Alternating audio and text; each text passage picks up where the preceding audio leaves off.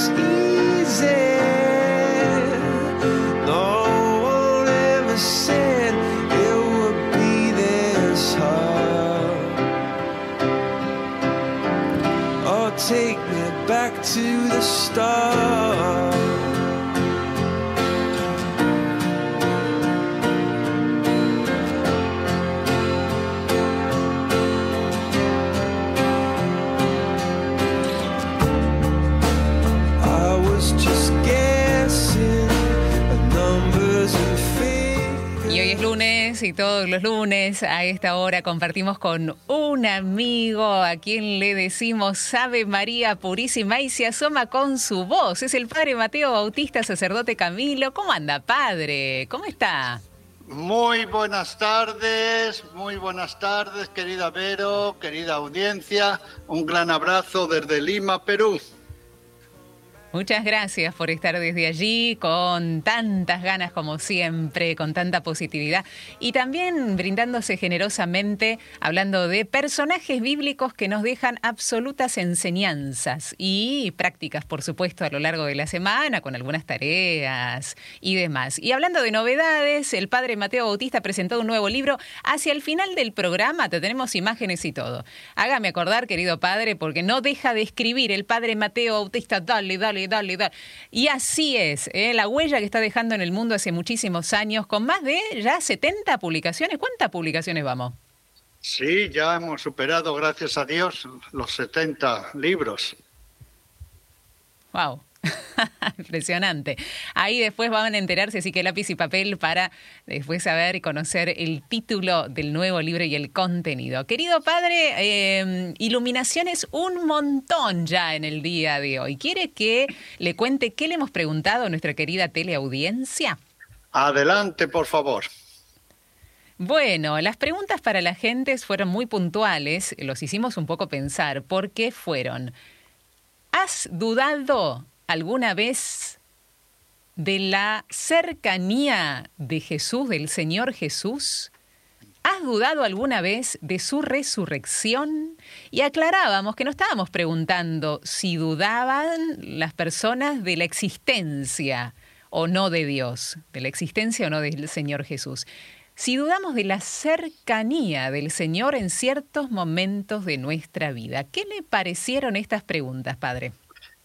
Auténticos flechazos que nos van a hacer pensar y cuestionarnos y evaluarnos.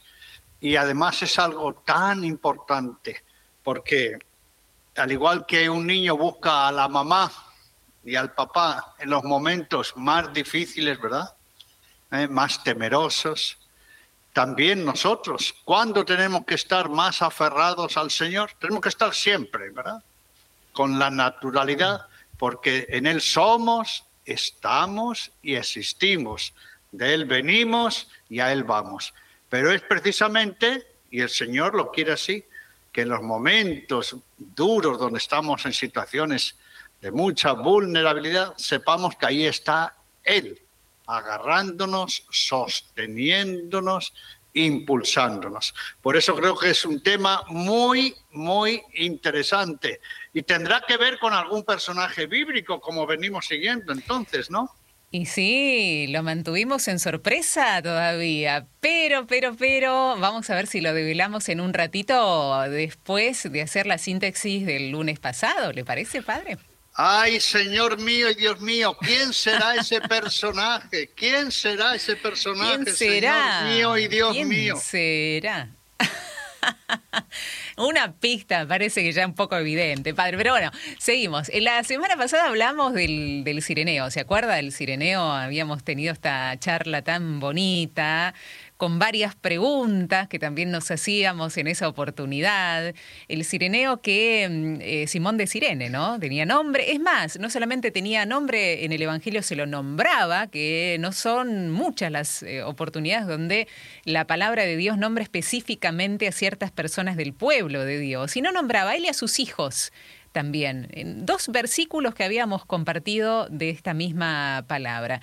Eh, este tal Simón de Sirene que ayuda a cargar la cruz del Señor y nos hacíamos muchas preguntas al respecto de esto en su momento, ¿no? Primero, ¿qué es ser sireneo? ¿Qué significa ser sireneo? Que primero teníamos que ser o estamos invitados a ser sireneos de nosotros mismos, a cargar nuestra propia cruz.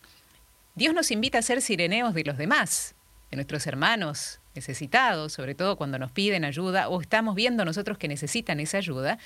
Y estamos invitados también a imitar ¿no? al Señor Jesús, quien fue el sireneo con mayúscula, quien lo es, ¿no? Y nos invita a imitarlo en toda su persona y en todo su aspecto.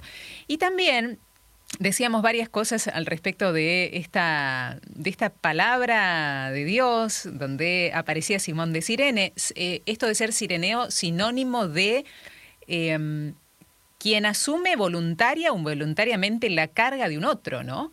La carga de, un otro. Y decíamos que aún, aún cuando somos forzados, ya que es voluntaria o involuntariamente, cuando somos forzados a hacer el bien, nos hacemos mucho bien. Cuando somos forzados, como lo hizo, ¿eh? como le sucedió a Simón de Sirene, a hacer el bien en alguna circunstancia, nos hace mucho bien. Y mm, hablamos y nos metíamos un poco en la cosmovisión de, Simón de Sirene en ese momento y en el momento donde le toca llevar la cruz en su dimensión fundamentalmente emocional. Quedó en ese momento conmovido, quedó algo desconcertado, porque claro, eh, le dicen, bueno, vos, ¿no? Estaba viendo seguramente pasar a Jesús con la cruz. Dice, vos, ayúdalo a, llevar la cruz después de, la caída del Señor, ¿no? Sabían que estaba muy débil el Señor y los soldados romanos eligen a esta, a esta persona, Simón, a llevar la cruz del Señor. Los romanos, por eh, la ley romana de, ese, de esa época, podían obligar a un integrante del pueblo judío a caminar un kilómetro, pidiéndolo, pidiéndole lo que ellos estaban necesitando. En este caso, lo obligaron a caminar un kilómetro con la cruz del Señor. Y no solamente decíamos con la cruz, eh, sino con el propio Señor, ya que estaba tan débil y se había caído ya, que seguro que Simón tuvo que cargar en parte, además de con el madero, con el propio cuerpo del Señor ayudándolo a incorporarse para que siga caminando. ¿Por qué desconcertado estaba Simón? Recordemos que alrededor había una multitud que insultaba a Jesús.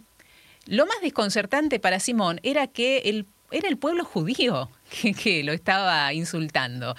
Y en la letra, en la cruz, ya se había grabado, ¿no? Eh, Jesús, rey de los judíos. ¿Cómo puede ser que este, siendo rey de los judíos, lo estén insultando, lo estén matando, en definitiva? Nos imaginábamos ese trayecto y el pensamiento de Simón en ese momento que llegó seguramente al Gólgota, habrá presenciado la crucifixión del Señor y habrá presenciado eh, la crueldad de esa crucifixión, ¿no?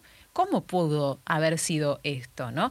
Decíamos de nuestras resistencias muchas veces a hacer el, el, bien. Simón se vio forzado, dice la palabra de Dios, a llevar la cruz del Señor. Y muchas veces nosotros también tenemos resistencias internas a hacer el bien. En el momento en que se le coloca a Simón en la espalda la cruz del Señor, encima pensábamos que iba o estaba en presencia para ir para la Pascua o celebrar la Pascua, Simón queda impuro, ¿no? Según también las costumbres de la época, estaba cargando la cruz de un reo, quedó impuro. Sin embargo, siguió camino con el Señor hacia el Gólgota. Simón tenía un encuentro en ese momento con el Señor.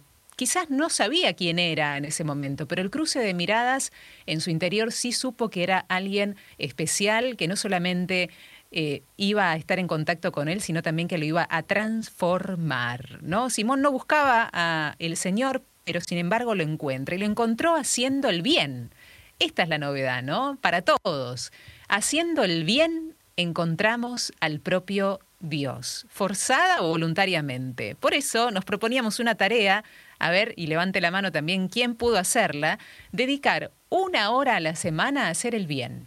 Dedicar un tiempo una hora a la semana para encontrarse con ese Jesús que Simón encontró en las calles de Palestina en ese momento. ¿Qué le pareció, padre, el resumen? Riquísima la figura de Simón. Esto hemos visto en parte el lunes pasado. Excelente, excelente. Muy bien y sobre todo esta última propuesta. Ser buenos cireneos, al menos ¿eh? durante una hora una hora a la semana donada como buenos samaritanos también, gratuitamente para quien nos necesite.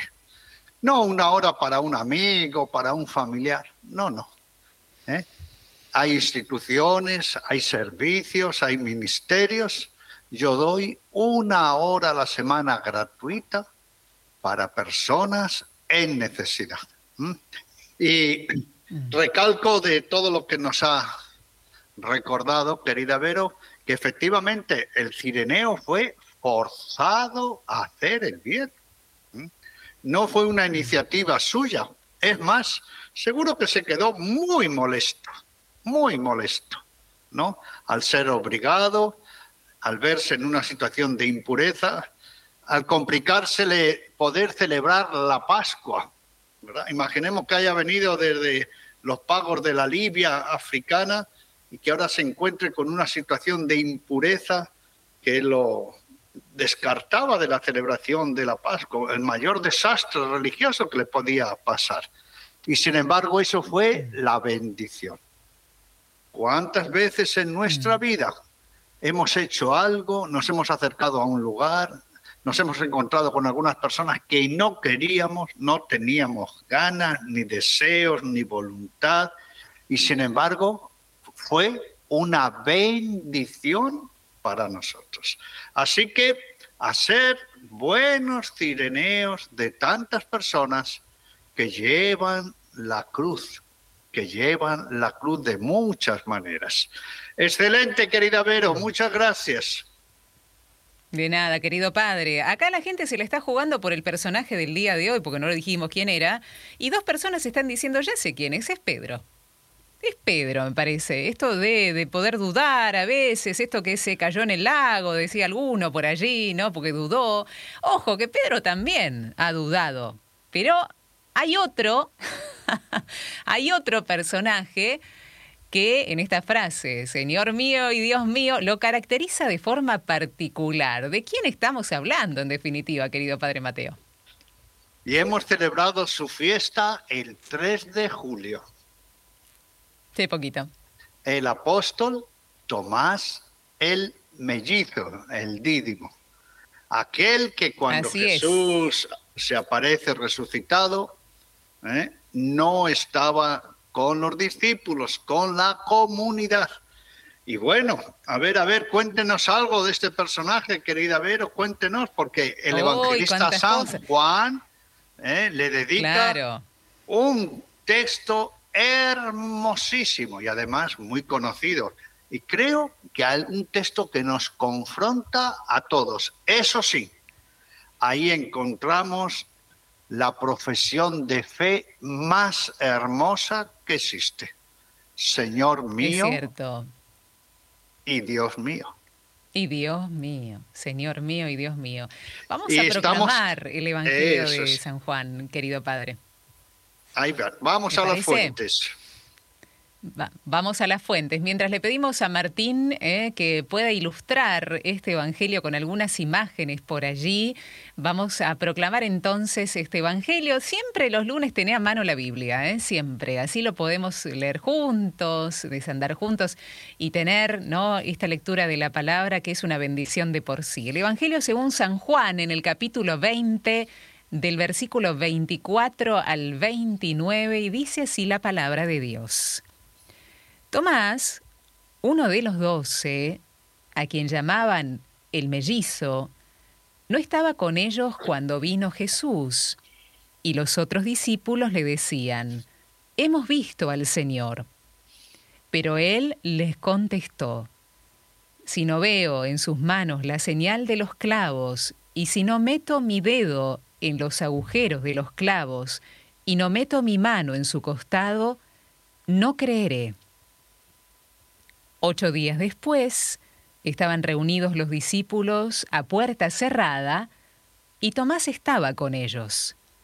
Jesús se presentó de nuevo en medio de ellos y les dijo, La paz esté con ustedes. Luego le dijo a Tomás, Aquí están mis manos, acerca tu dedo.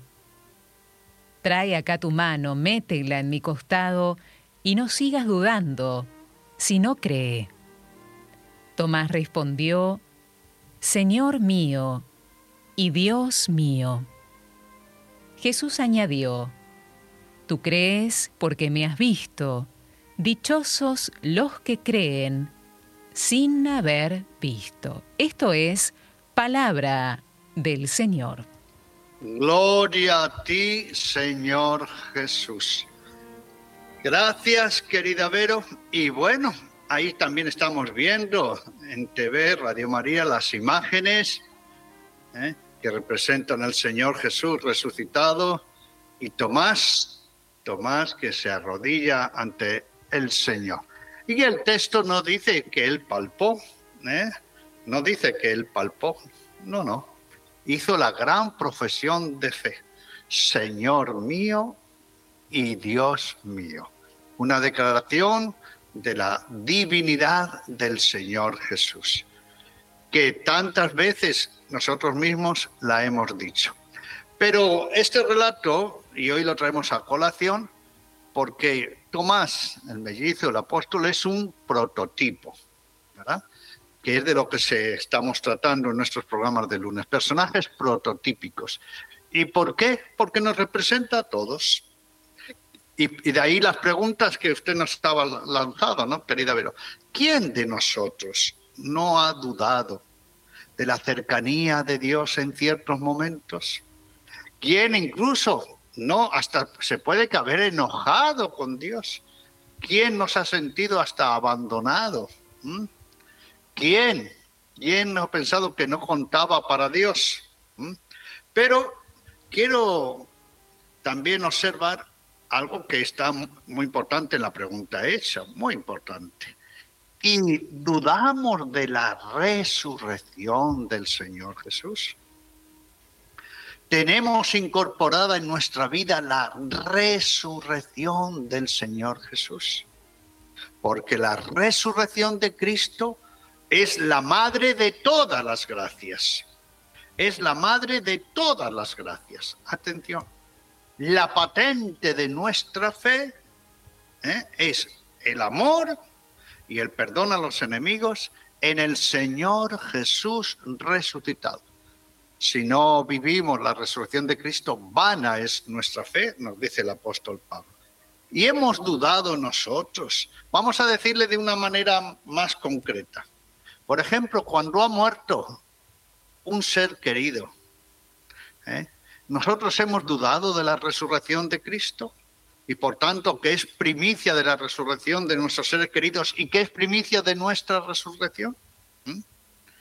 Cuando ha muerto un ser querido, lo hemos considerado como perdidos, como perdido, está perdido. Incluso lo decimos en un lenguaje anticristiano totalmente. He perdido, he perdido a mi ser querido, perdido. ¿Mm? Fíjese qué lenguaje más desastroso para un cristiano. ¿Mm? ¿Cuántas veces, queridas amigas y amigos, hablamos de la resurrección de nuestros seres queridos en Dios, de su felicidad en Dios, de su plenitud en Dios? Y aprovecho para que nos preguntemos, nosotros mismos cuando hablamos de nuestros seres queridos que han muerto, hablamos de su paz, de su gozo, de su dicha, de su encuentro, de su plenitud en Dios seguramente muy poco o nunca.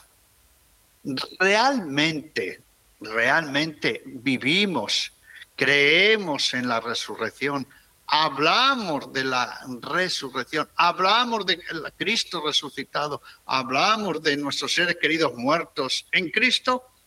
¿Cuántas veces en nuestra vida cristiana somos como el apóstol Tomás? ¿Cuántas, querido padre? Me parece que un montón. Ahora sí tenemos más claro con estos ejemplos más que concretos si hemos dudado o no. En estas circunstancias y hay un montón más que hemos dudado de, y querida Vero, la, yo hacer... la resurrección, ¿no? Claro, mm, porque recuerden que la figura de Tomás precisamente es eso, ¿verdad? La, la esencia, él era inconcebible a un Jesús resucitado. Para él, ¿quién era Jesús? Había sido el maestro, el predicador, el que había estado entre ellos, pero era muerto, muerto. La resurrección que había sido anunciada por el Señor Jesús, él no la tenía interiorizada, no había abierto su fe, la inteligencia espiritual al don de la resurrección. Por eso él habla como un auténtico eh, racionalista, positivista, de Texas para abajo. Si no lo veo con estos ojos de la carne, si no lo toco con mis propias manos, no lo creeré. Es como que está diciendo Tomás, lo único que existe es lo que estamos viendo y lo que estamos creyendo. Ojo, que esto es muy preocupante. ¿eh? ¿Eh? Si no lo veo con esta fuente de conocimiento que son mis sentidos, no lo aceptaré. Por eso es muy importante esta figura, para que nos confronte, para que nos confronte. Pero reitero, reitero lo que he dicho antes. Fíjese que los discípulos le dicen, los compañeros, Tomás, el Señor está resucitado. Y para él, para él, como la resurrección no es una experiencia de fe, no significa nada. Díganme, querida Vero y querida audiencia, ¿cuántos cristianos, cuando muere un ser querido, todo se terminó? Todo se terminó. Insisto, miren, hasta el lenguaje que utilizamos lo perdí. ¿Eh? Cuando nos dejó, nos lo perdí. ¿Mm? Y cuando hablamos de seres queridos muertos, solo hablamos de la tristeza, solo hablamos de la pena, no hablamos de su nueva vida en Dios, no hablamos de esta maravilla de la fe que es Jesús resucitado, primicia de nuestra resurrección. Pero para escuchar después las iluminaciones de los demás, querida ver, usted me va a permitir que yo cuente que suelo hacer muchas veces esta pregunta. Y dígame, ¿dónde está su ser querido que murió? Y la mayoría de la gente, querida Vero, ¿saben lo que me contesta? En el cementerio en el tal. O en el corazón. ¿Eh? Pero primero en el cementerio tal. Allá. Cierto. O en el columbario tal. O en el cinerario tal. Y díganme, ¿esa es una respuesta cristiana? Ahí somos Tomás, ahí estamos siendo Tomás. ¿Mm? ¿Qué es lo que Tomás dijo?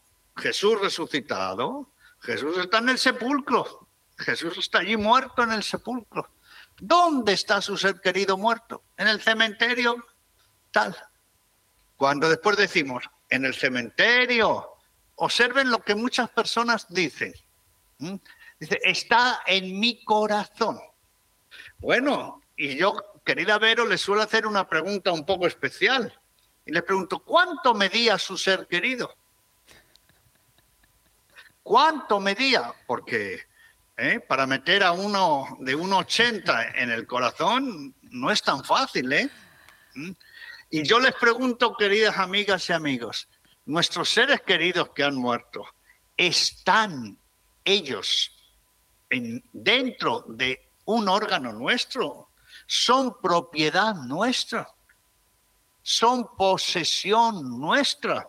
¿Mm? ¿Verdad que no? ¿Verdad que no? no. ¿Eh? Nuestros seres queridos que han muerto no están en nuestro corazón. ¿Qué es lo que está en nuestro corazón? El amor hacia ellos. Y si los podemos amar, dígame, ayúdeme, querida Vero, si nuestros seres queridos están perdidos, perdí a mi ser querido. Si están perdidos, ¿yo puedo amar a alguien perdido? ¿Puedo amar a alguien perdido?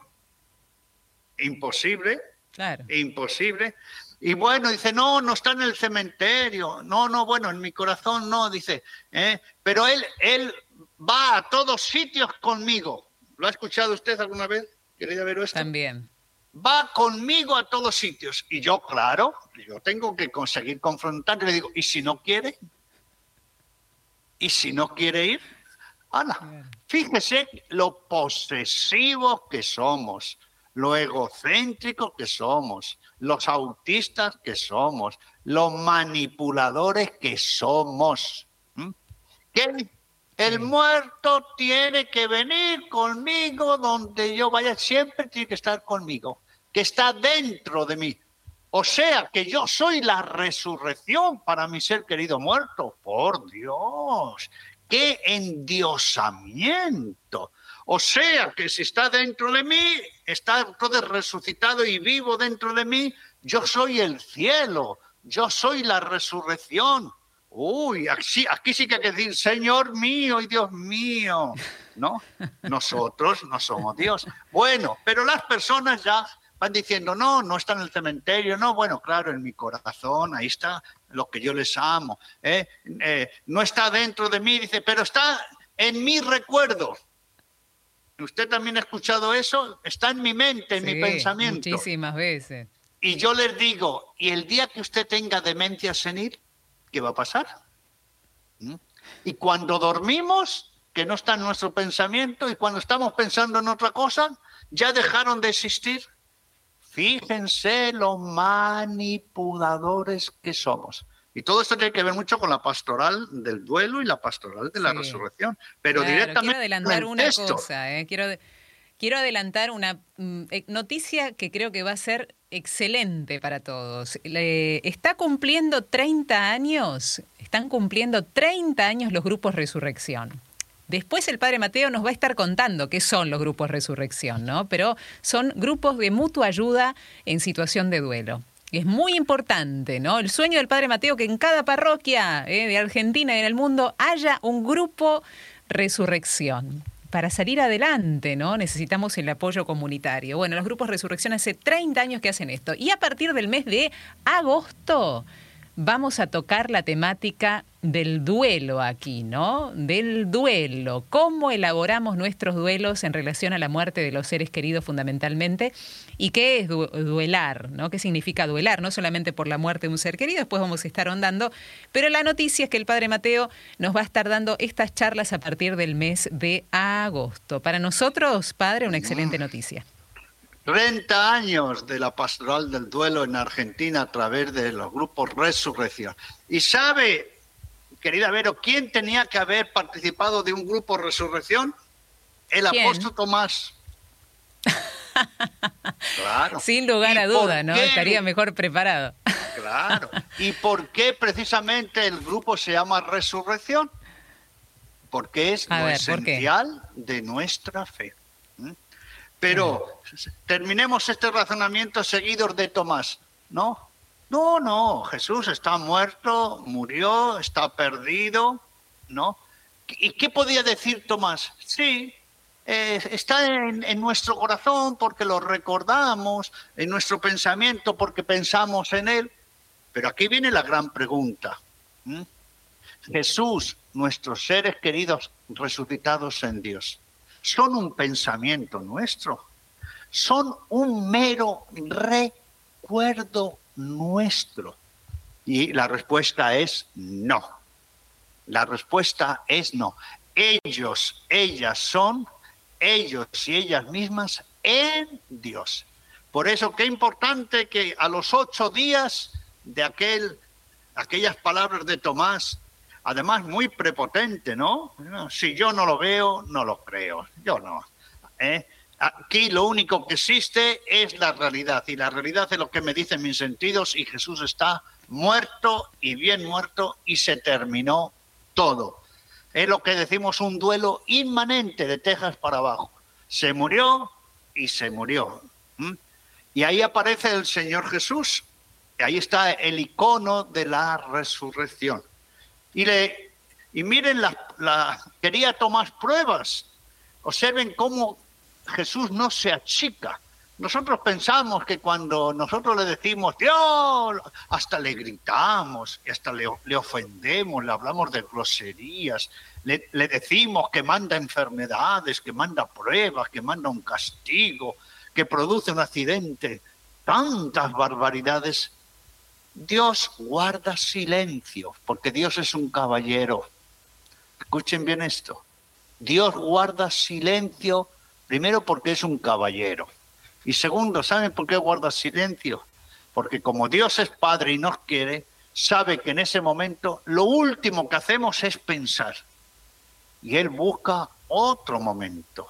Por eso el Señor Jesús, otra semana después, en el domingo, y se llama domingo porque es el día del Señor Jesús resucitado, Él le da la prueba. Tomás quería la prueba, ahí tiene la prueba en la misma persona del Señor Jesús. Y finalmente, querida Vero, cuando decimos, entonces, mi ser querido, como podía responder Tomás, estaba en el cementerio, no, en el columbario, no, en el cinerario, no, en mi corazón, no, en mi mente, no, en mi pensamiento, no, no va donde voy. Ahí tenemos que decir, ojo, yo tengo que hacer una entrega desde la fe. Mi ser querido en Dios, la plenitud en Dios, la misericordia en Dios. Por eso, ¿eh? este personaje hoy nos hace estas preguntas que son esenciales, ¿no? Miren, personalmente, para mí, estas preguntas las considero como un, una confesión. Tengo la fe mm. de saber que el Señor está más cerca que nunca, atención. Cuando sufrimos, estamos en soledad, vulnerables, y la otra, en esos momentos de conflicto, especialmente de dureza, de muerte de seres queridos, tenemos la vivencia de la resurrección.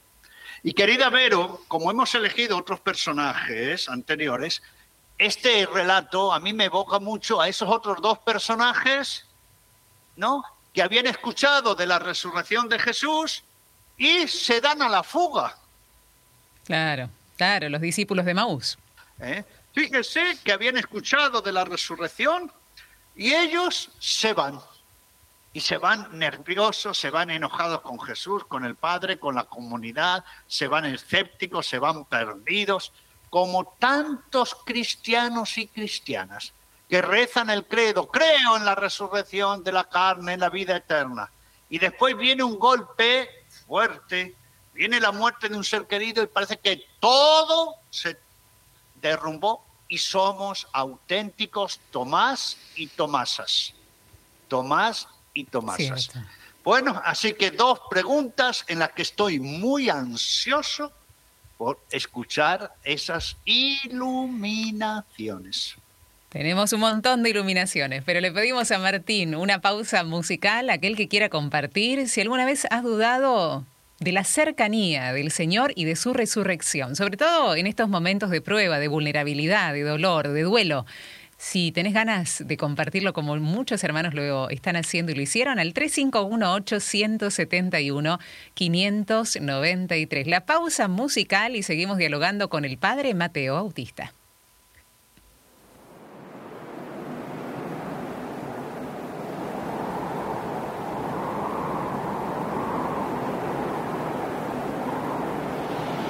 La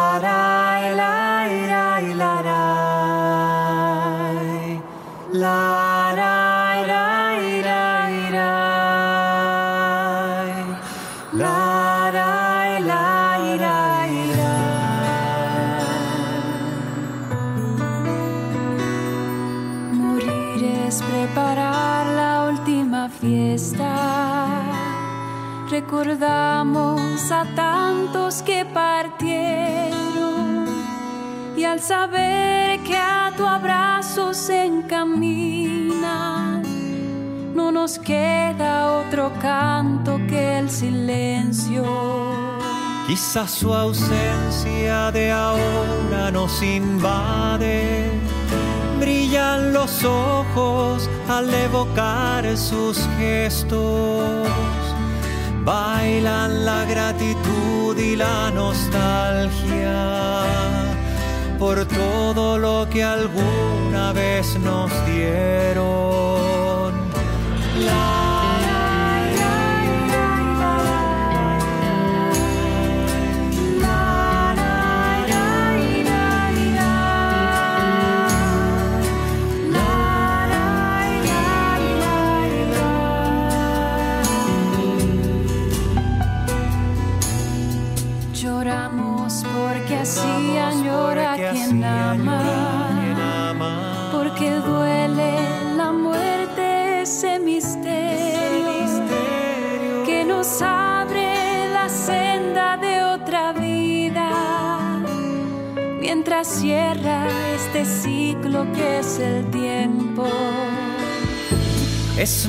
Nuestra finitud una promesa y es también un combate con el duelo. Extraño este horizonte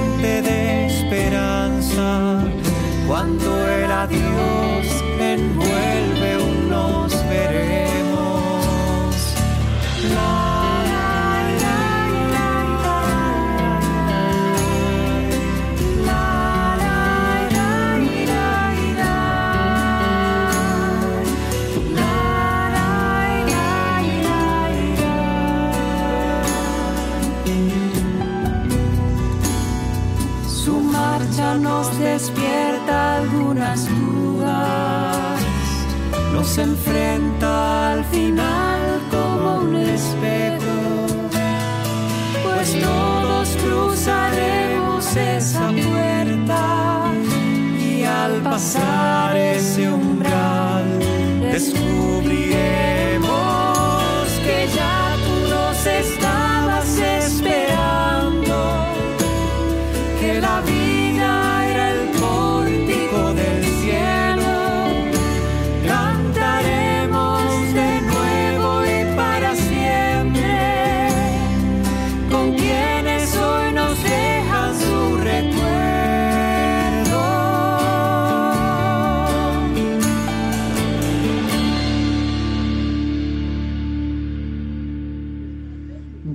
tardes, Vero y Padre Mateo. ¿Qué tema están tocando?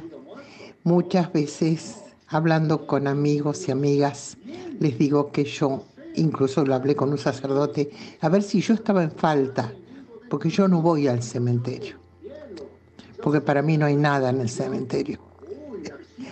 Y tengo unos cuantos seres queridos que partieron, pero que los tengo muy presentes como si los estuviera viendo, como si estuviera acordándome de, sus estilos de vida, de sus chistes, de sus mm, enojos. yo los tengo presentes, siempre, siempre. Incluso les pido a ellos que me ayuden a algunas acciones en las que yo tengo que jugarme por algo y que me ayuden a dilucidar y a discernir. Pero nunca se me da por ir al cementerio y en un momento me sentí en falta. Después me aclararon que no, que no había ninguna falta en eso. Bueno, quería aportar eso. Les mando un abrazo. Que Dios los bendiga. Muchas gracias, querida Maris. Eh, gracias por esta participación. Estamos dialogando con el padre Mateo Bautista, sacerdote Camilo, máster en Pastoral de la Salud y doctor en Teología Moral y Espiritual. Personajes bíblicos, nuestro ciclo Tomás, el apóstol Tomás, Señor mío y Dios mío, ¿no? Sobre la base del Evangelio de San Juan. ¿Quieres seguir escuchando las iluminaciones de nuestra querida comunidad de Radio María TV, querido padre? Claro que sí. Adelante, muy interesante, por favor. La pregunta de hoy, la que nos dirige, es eh, si alguna vez has dudado de la cercanía de Jesús y su resurrección. Nelson dice, yo dudé muchas veces cuando algunas cosas no me salían como yo quería. Nelson de Salto, Uruguay. Eh, José dice, sí, dudé varias veces, pero como dijo San Pedro, Señor, ¿y si no voy a vos, a quién? Necesito creer agrega José Miguel desde este mensaje. Alba dice, buen lunes, te cuento que en mi vida siempre Jesús eh, se hizo presente de alguna u otra forma. Yo entendía que Él estaba aquí a mi lado y por esto aleluya, dice Sal, eh, Susi Alba desde Córdoba. Bendecido día, dice este mensaje. Por la consigna sí, yo dudé y sigo dudando a veces que existe. Tengo testimonio de decir que sí existe porque me salvé dos veces de la muerte por un accidente, pero sigo teniendo dudas. Espero que lean el mensaje, nos dice Germán. Gracias Germán por la participación. Leonardo dice, yo dudé también cuando tuve un accidente y perdí un ojo, mi ojo derecho, y mi sueño era ser piloto de avión. Pedí a el cura gaucho para que me dé un consejo, dice Leonardo, desde Orán, desde Salta. Creo que hasta el día de hoy se olvida que existo y también para mí, dice Germán, eh, que nos contaban en un mensaje anterior su experiencia. Bendecida tarde, dice Virginia, sentí algo parecido, esto de dudar, ya que hace un año el nieto de una hermana se suicidó. Ya son cuatro los nietos de hermanos de mi madre que han fallecido en los últimos años y ha sido tan doloroso que me ha dejado sentimientos parecidos a la duda, nos dice Virginia. Hola, soy Juliana de Entre Ríos. Yo estoy por aquí limpiando vacaciones escolares de los niños y pensando un poco en la consigna, no siento que haya estado el Señor ausente o lejos de mí. Las veces que me he sentido triste sobre un dolor muy grande, tal vez me haya alejado yo por mi falta de confianza. Cariños, nos dice Juliana. Mientras trabajo los escucho con alegría, acá hace mucho frío, eh, dice Mariana de Mendoza, quiero agradecer especialmente al Padre Mateo Bautista por todo lo que nos ayuda a reflexionar sobre la vida y la fe. Y respecto a la consigna de hoy, creo que nunca he dudado de la resurrección de Jesús, inclusive creer en ello ha sido fuente de vida para mí fuente de esperanza, ya que sufrí la pérdida de mi hija a pocas horas de su nacimiento y si bien fue un momento de mucho dolor y desolación, luego de llorar mucho, el Señor me dio consuelo, esperanza de que en la vida eh, vino a traernos justamente su presencia y vida. Guardo en cada Eucaristía la esperanza de ese encuentro y no concibo mi vida sin esta esperanza. Gracias Mariana por tu compartir. Y un mensaje más dentro de los tantos, tenemos muchos más, ¿no? Eh, dentro de los tantos que siguen llegando, querido Padre eh, Mateo. Eh, dice, la existencia de Dios en las personas es el grado más alto de humildad que tiene uno en el camino del amor con nuestro prójimo. Hay santos que lo dejaron por escrito en sus vidas y otros tantos que continúan la memoria de nuestro Salvador, dice María Jimena. Montón, un montón de mensajes más, querido Padre. ¿Qué le parecieron estas primeras iluminaciones? Muy interesantes, además parten de la vida misma, son la realidad. Tal cual. Porque todos tenemos un pequeño o un gran Tomás dentro de nosotros. Mm. Todos tenemos un pequeño o un gran Tomás dentro de nosotros. Y a este respecto, retomando algunos de, de los puntos, observen que Tomás, Tomás había sido un discípulo del Señor Jesús, ¿verdad? ¿Eh? Sí pongamos unos tres años de catecumenado, de catequesis, de evangelización, de discipulado, mano a mano con el mejor, ¿quién mejor catequista, quién mejor maestro que el Señor mismo? Y miren ustedes, estos que son los apóstoles, miren a Pedro, miren los que en la cruz lo abandonaron, miren ahora a Tomás. ¿Y por qué? ¿Y por qué se dio eso? Bueno, porque vienen estos golpes de la vida que nos desestructuran. Nos ponen en lo que llamamos sufrimiento. Nunca debemos olvidar que lo que llamamos sufrimiento es una reacción interior de todas las dimensiones ante algo que consideramos una amenaza. Rompe nuestro equilibrio, rompe nuestra armonía, nuestros proyectos, nos desestructura y nos hace unas preguntas que no podemos respondernos, ¿eh? que no encontramos sentido. En realidad sufrimos porque nos quedamos nosotros mismos sin sentido, sin orientación en lo que pasa. Ahí es cuando nos convertimos en Tomás. Pero atención, no, no es solo porque una persona dude en ese momento de calamidad. El tema de Tomás es un poquito más a fondo. ¿Cuál es? ¿Cuál es? Que Tomás en realidad había hecho una experiencia personal de Jesús. ¿Mm? Había hecho una experiencia personal de Jesús. ¿Y por qué digo esto? Y les pido mucha atención, queridas amigas amigos. Cuando nosotros no nos sentimos hijos de Dios, hijas de Dios, atención, no nos sentimos. Estoy hablando de una experiencia personal, de una relación íntima con Dios Padre como creador, como Jesús como un redentor que ha sufrido por mí. Ha estado en la cárcel por mis pecados, ha muerto por mi pecado. E insisto, por mi pecado, porque esto creemos que Jesús murió por los pecados de los demás. ¿eh? ¿Eh? Atención, ¿eh? Nosotros creemos que fueron los romanos los que le subieron a la cruz y ellos son los malos, que yo no lo hubiese hecho y que Él no ha muerto por mis pecados. Esto es un grave error espiritual. No, no. A Jesús le han, crucificado mis pecados, mis miserias. Ahora, aquí y ahora. Jesús murió en la cruz por todas nuestras miserias. Pues bien, si yo no vivo como un don de Dios, que Jesús haya muerto por mí, cuando venga un golpe en la vida como lo que hemos escuchado, ¿qué nos va a pasar? Que nos sentimos probados, abandonados, dejados de la mano de Dios. Atención, tres cosas.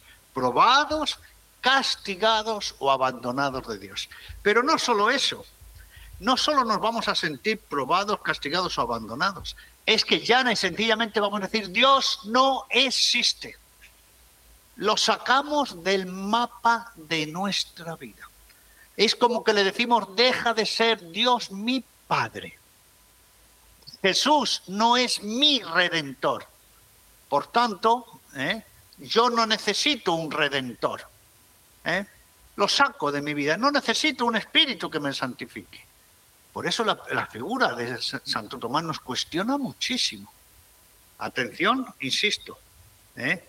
dudar de Dios en mi vida es dudar de que el Hijo de Dios haya sufrido por mí me haya redimido de mis pecados. Es decir, sigo en mi miseria. Por eso, querida Vero, le hago una preguntita desde su intuición también de mujer. Y dígame, A ver. y el Señor Jesús no podía haber dicho, bueno, esto que dice Tomás es una duda, ya se le pasará, ya se le pasará. Y lo podía haber dejado pasar. ¿Por qué cree que el Señor Jesús por segunda vez insistió en el mismo tema. ¿Por qué cree usted? Porque no quería perder a ninguno de sus hijos, sobre todo por una persona que estuvo tan cerca de él en los años que estuvo caminando sobre la tierra, ¿no? Porque no deja nada librado al azar el Señor. Quería recuperar a ese Tomás con la fuerza suficiente para que después lo testimonie en los años sucesivos después de que el Señor se fue a los cielos, ¿no? Así es, y por eso, mire, la iglesia, y esto lo escribió muy bien en el siglo VI el gran Papa San Gregorio Magno, a Tomás le debemos algo inmenso, mucho más que a los otros apóstoles, porque fíjese que la duda la tenemos también en, en Pedro, como han reconocido, la figura de San Pablo, pero el hecho de que un apóstol haya negado de la resurrección de Cristo es para los cristianos de todas las épocas un espejo. Tomás, el mellizo, el apóstol, es uno de los apóstoles que más ha ayudado a la fe de la iglesia de todos los tiempos. Porque este relato a todos, atención, empezando por mí, ¿eh? Nos tiene que cuestionar cuando viene un momento duro la fidelidad de nuestra fe, la experiencia íntima, la apertura espiritual la inteligencia de la fe, la docilidad al mensaje de las palabras del Señor Jesús. Sí, yo creo que cuando todos tenemos una duda ¿eh? y nos vienen esos momentos fuertes, alguien que tenía que pasar por nuestra mente y nuestro corazón es la figura de Santo Tomás. Y ojalá que como él, en esos momentos todos podamos decir, Señor mío y Dios mío. ¿Mm? Señor mío, vamos a recordar, querida Vero, aquellos que no tienen una experiencia personal de que Jesús ha muerto por ellos, por cada uno de nosotros, que ha resucitado por nosotros, se, antes o después, cuando venga un golpe de la vida, eh, se va a sentir o probado o castigado o abandonado. Y vamos a hacer escándalo para los demás. Vamos a hacer escándalo para los demás. Y bueno, querida Vero, me gustaría añadir otro aspecto de este personaje que lo considero crucial. Díganme. Sí, y una preguntita más eh, después para después, antes de añadir eso, ¿no? ¿Cómo hacemos la experiencia personal? ¿Cómo acrecentamos nuestra experiencia personal con Jesús, querido Padre? Para aquellos que dicen, sí, yo la verdad que me gustaría que Jesús esté sentado aquí y tocarlo. ¿Cómo hago para eh, incrementar esta experiencia personal y sentir que realmente Jesús está cerca mío sin verlo? Claro, vamos a responder a eso, pero tenemos antes una pequeña cuestión, una pequeña cuestión. ¿Recuerdan qué pasó Jesús resucitado y no está Tomás en la comunidad? No está.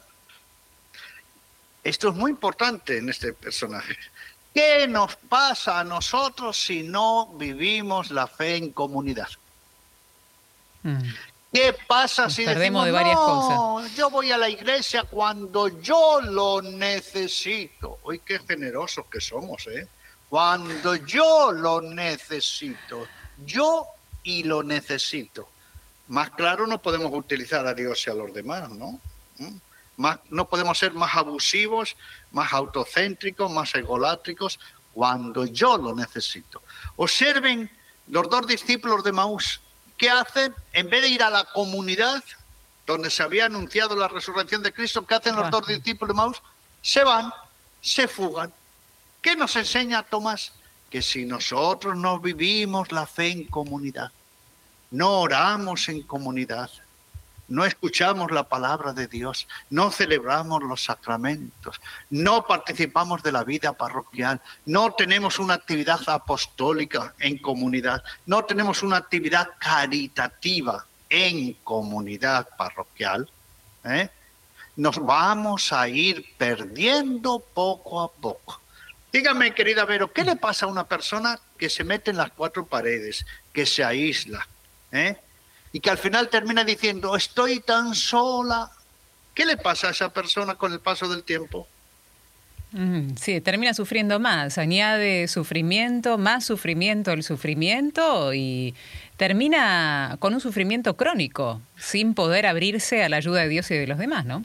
Y haciéndose víctima, porque esas son las clásicas personas que cuál es su queja, estoy sola como diciendo, me dejan sola, me no hay nadie conmigo. Pero la realidad es esa? No, no. La realidad es que nosotros nos aislamos. Tomás, el mellizo, el apóstol, cuando Jesús resucita, no está en la comunidad. Cuando le comunican la resurrección, atención, él dice, no, no, no, no, no me interesa, eso no, no es así.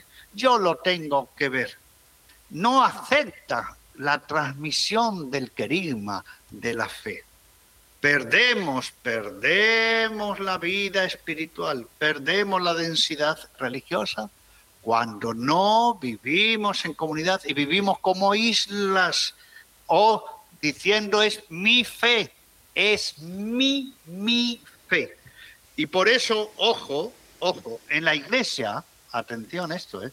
En las oraciones de la iglesia y mucho menos en la consagración, por favor, que a nadie se le ocurra decir en la consagración y menos interrumpiendo las palabras del Señor Jesús, Señor mío y Dios mío, jamás. Ya el Papa en el 1911 lo aclaró, Pionte. ¿eh? Nosotros en la iglesia nunca decimos a título personal. En tal caso decimos Señor nuestro y Dios nuestro. Todas las oraciones que hacemos cuando nos reunimos son en plural, porque somos comunidad. Y observen, ¿quién tiene más experiencia de Dios? El que tiene más experiencia de comunidad. ¿Quién tiene más experiencia de Dios? el que está más abierto a dar y a recibir.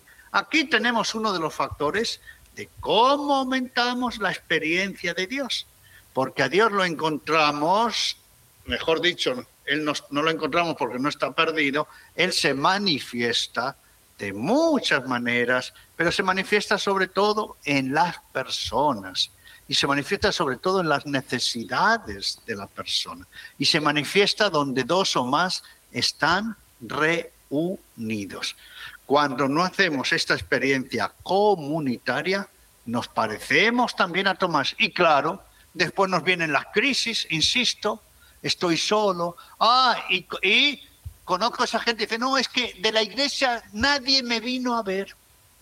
De la iglesia nadie me vino a ver, pero si no sabemos que existe, si no sabemos que existe usted, si usted nunca participa, ay, pero me pasó eso y nadie vino a verme, pero si no sabemos de usted, si usted no participa de nada, de nada, de nada, de nada, de nada, de nada, de nada, ahí también somos Tomás. Pero bueno, querida Vera, yo todavía ¿Eh? Sigo ansioso por escuchar esos mensajes, a ver si somos Tomás o no somos Tomás.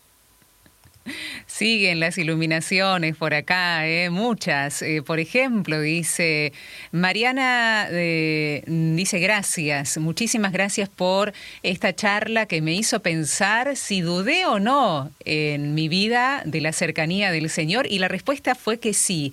Gracias por hacérmelo ver, nos dice Mariana. Zulema dice, querida familia de Radio María TV, sí, en momentos difíciles dudé de la cercanía de Jesús, pero nunca dudé de su resurrección Estoy totalmente convencida de que Jesús vive y lo puedo comer en la Eucaristía, pero ante la debilidad humana dudamos y lo sentimos lejano. Él vive. Que aumente mi fe cada día es lo que le pido al Santo Espíritu de Dios, nos cuenta esta querida oyente de comunidad. Miles de veces, dice Carmen, eh, dudé, pero él se encargó de demostrarme que está más vivo que nunca. Dudé de su muerte porque está tan vivo que mi corazón eh, dude. Carmen de San Andrés. Eh, gracias, un abrazo para todos ustedes. Luis Gabriel dice, gracias por esta catequesis radial al Padre Mateo. Y es cierto que quizás uno se sintió abandonado, pero por suerte duró poco, solo es cuestión de orar y escuchar a Dios en el silencio. Desde Mar del Plata nos dice este amigo. Y tenemos más mensajes por acá, querido Padre, con más iluminaciones que compartiremos en un ratito. Pero la noticia, a ver si nos ayuda un poquito. a ver. permítame un segundito. ¿Sabe con dónde me encuentro yo con muchos tomases y tomasas? ¿A dónde? En los velatorios. A ver, ¿por qué? Cuando escuchó, ay, todo se perdió. Ay. Qué, qué desastre, qué ruina. ¿Mm? ¿Mm? Cuando vamos a los velatorios como aves de mal agüero, en vez de llevar la esperanza cristiana de la resurrección, observen las palabras que decimos. No son de esperanza, no son de ánimo esperanzado en la resurrección. Somos cristianos y hablamos de todo menos de la resurrección de Cristo. Y en esos momentos donde tenemos que hacer una entrega, una entrega de nuestro ser querido a Dios, porque Él nos lo ha dado, por parte de los familiares del muerto, pero todos los demás que acompañan, ¿eh? no podemos estar ahí como diciendo esto se perdió, esto se terminó, esto es un sinsentido, ¿eh? ¿Eh? Esto es un sufrimiento para toda la vida. No, por favor, cuando vayamos a los velatorios, no seamos tomatos, tomás ni tomasas. ¿eh? No seamos agüeros, pájaros de mal agüero, que hablen más de la muerte, de la desaparición, que de la resurrección, de la misericordia de Dios y de la vida eterna.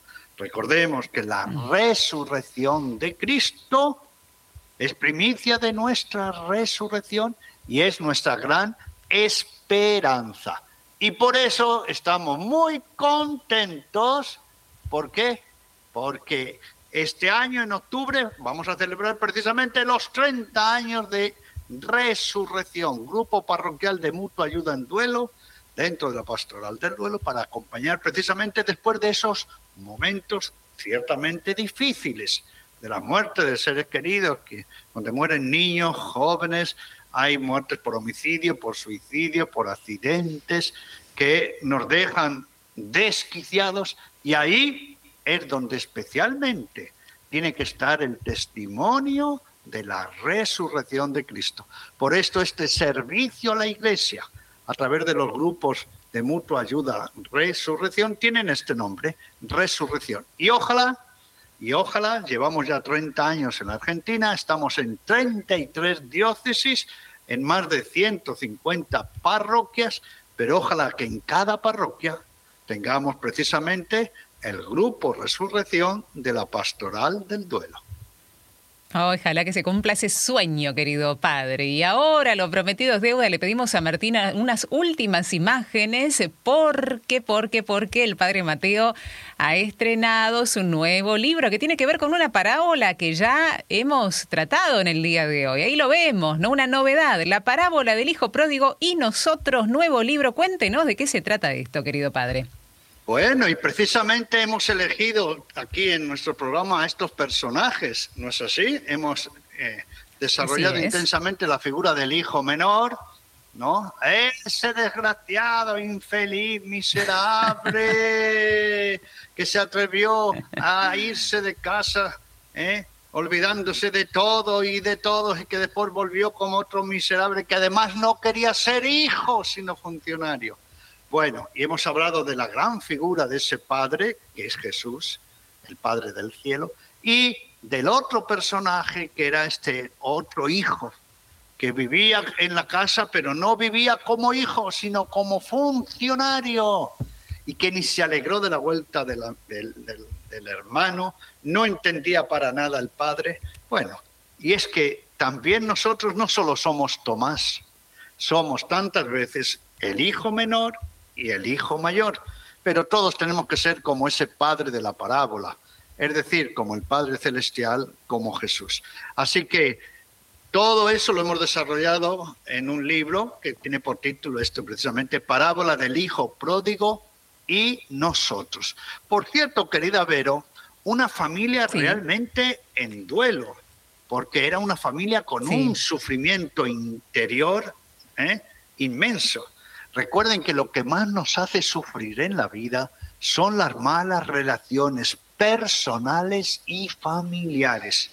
Y yo siempre que pienso en esta parábola, digo, pobre padre, pobre padre con los dos hijos que le tocaron, Pobre padre muerto en vida, con un hijo que se había ido y que no sabía si estaba muerto o vivo. Pobre padre con el hijo que tenía en casa, ¿no? Con un corazón pétreo. Bueno, todos tenemos que meditar constantemente esa parábola para no reproducir ni las actitudes ni de uno ni del otro, sino las actitudes de ese padre que, como digo, fue lo que hizo el Señor Jesús y es lo que hace Dios Padre dentro de nosotros. Está publicada, está publicado este libro, Parábola del Hijo Pródigo Nosotros, en la editorial Guadalupe. Ahí está, para todos aquellos que quieran eh, aprovecharlo y leerlo y gustarlo. El Padre Mateo Bautista con nosotros, querido Padre.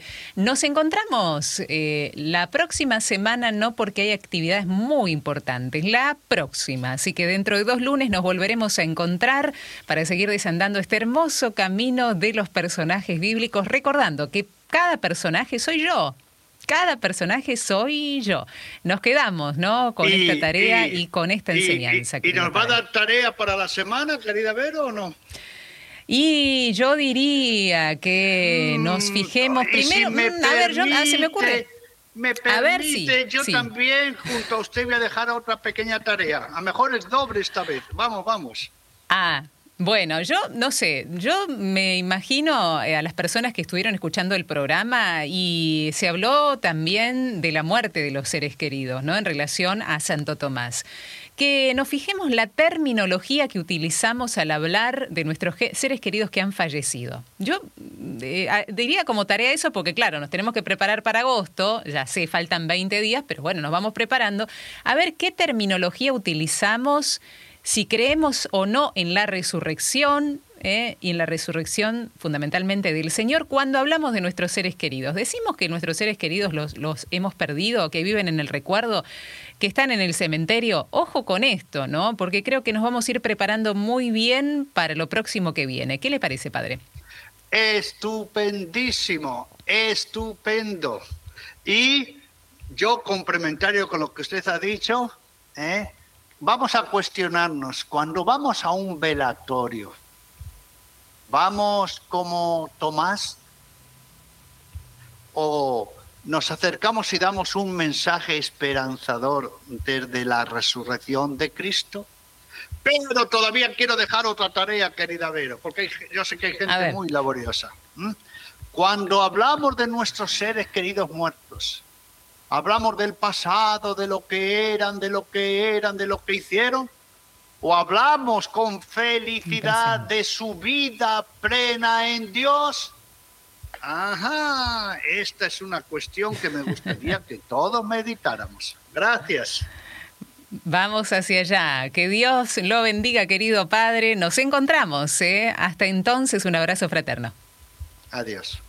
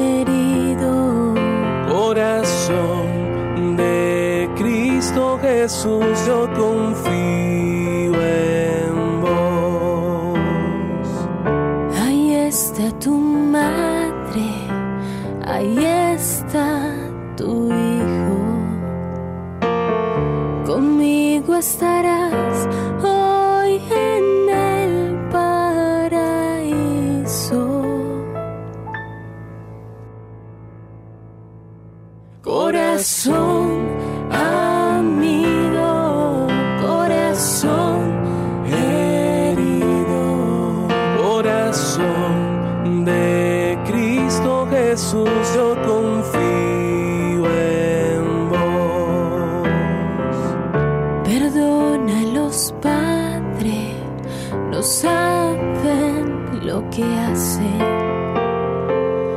Dios mío, ¿por qué me abandonaste?